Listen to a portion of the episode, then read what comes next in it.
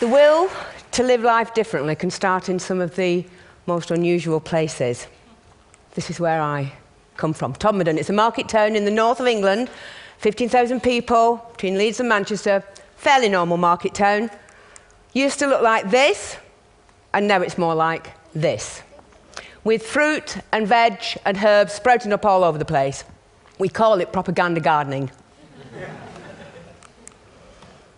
Corner of our railway station car park, front of our health centre, people's front gardens, and even in front of the police station. We've got edible canal towpaths, and we've got sprouting cemeteries. The soil is extremely good.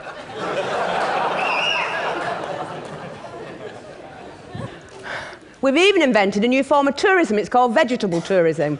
And believe it or not, people come from all over the world to poke around in our raised beds, even when there's not much growing.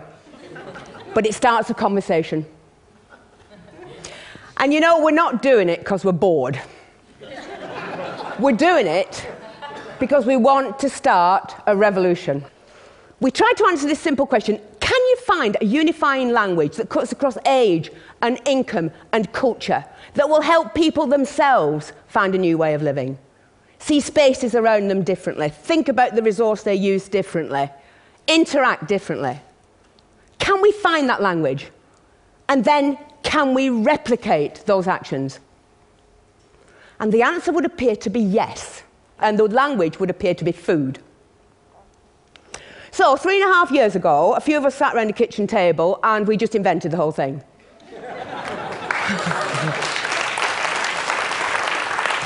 We came up with a really simple game plan that we put to a public meeting. We did not consult, we did not write a report, enough of all that.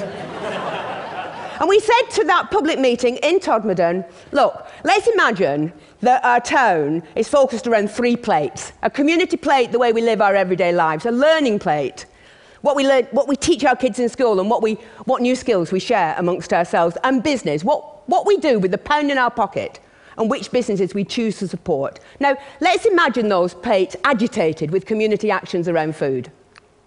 If we start one of those community plates spinning, that's really great. That really starts to empower people. But if we can then spin that community plate with the learning plate and then spin it with the business plate, we've got a real show there. We've got some action theatre. We're starting to build resilience ourselves. We're starting to reinvent community ourselves. And we've done it all without a flipping strategy document.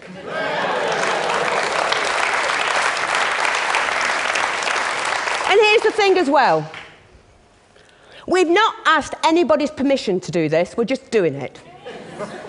and we are certainly not waiting for that check to drop through the letterbox before we start. And most importantly of all, we are not daunted by the sophisticated arguments that say these small actions are meaningless in the face of tomorrow's problems because I have seen the power of small actions and it is awesome. So, back to the public meeting.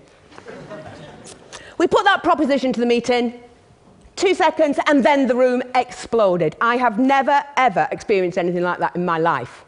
And it's been the same in every single room, in every town that we've ever told our story.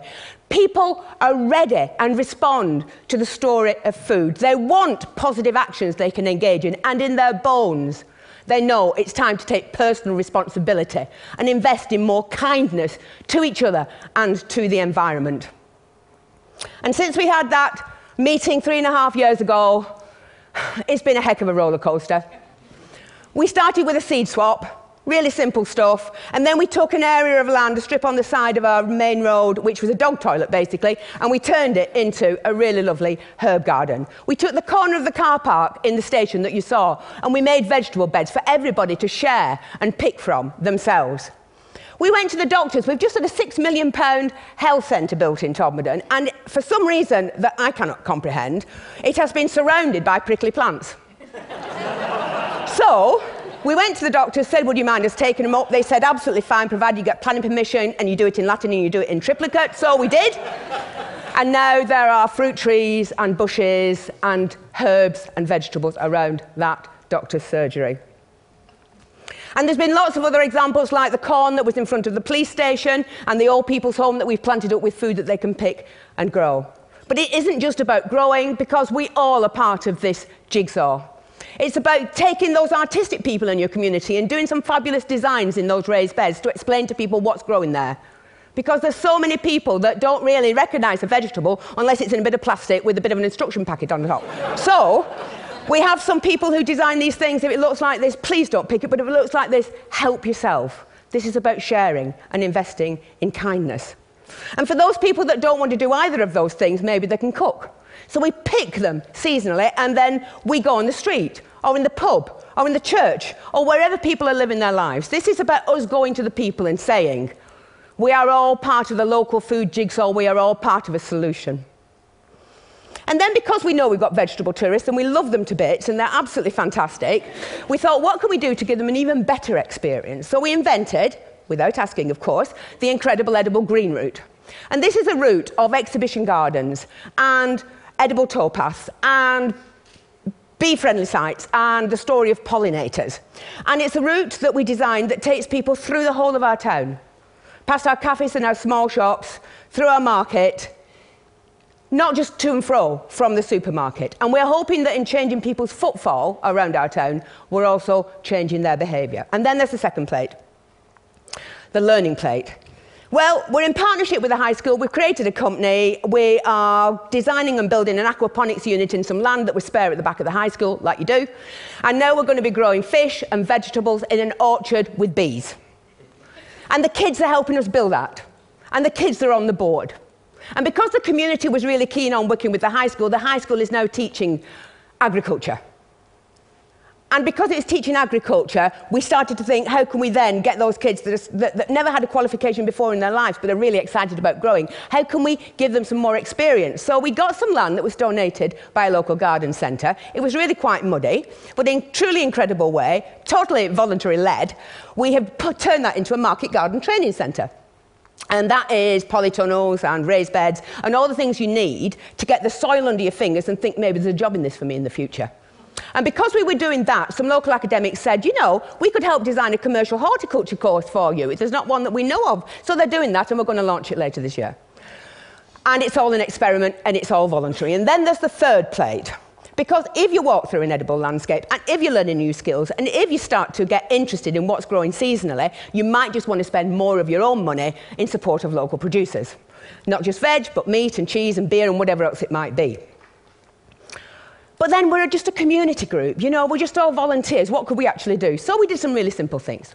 We fundraised, we got some blackboards, we put Incredible Edible on the top, we gave it to every market trader that was selling locally, and they scribbled on what they were selling in any one week. Really popular, people congregated around it, sales were up. And then we had a chat with the farmers and we said, we're really serious about this, but they didn't actually believe us. So we thought, okay, um, what should we do? I know, if we can create a campaign around, around one product and show them there is local loyalty to that product, maybe they'll change their mind and see we're serious. So we launched a campaign, because it just amuses me, called Every Egg Matters. And what we did was we put people on our egg map. It's a stylised map of Todmorden. Uh, anybody that's selling their excess eggs at the garden gate perfectly legally to their neighbours, we've stuck on there. We started with four, and we've now got 64 on. And the result of that was that people were then going into shops asking for a local Todmorden egg. And the result of that was some farmers upped the amount of flocks they got of free range birds, and then they went on to meat birds. And although these are really, really small steps, that, that increasing local economic confidence is starting to play out in a number of ways. And we now have farmers doing cheese and they've upped their flocks of rare breed pigs. They're doing pasties and pies and things that they would have never have done before. We've got increasing market stalls selling local food, and in a survey that local students did for us, 49% of all food traders in that town said that their bottom line had increased because of what we were actually doing. And we're just volunteers, and it's only an experiment. now, None of this is rocket science. It certainly is not clever and it's not original, but it is joined up and it is inclusive. This is not a movement for those people that are going to sort themselves out anyway. This is a movement for everyone. We have a motto if you eat, you're in.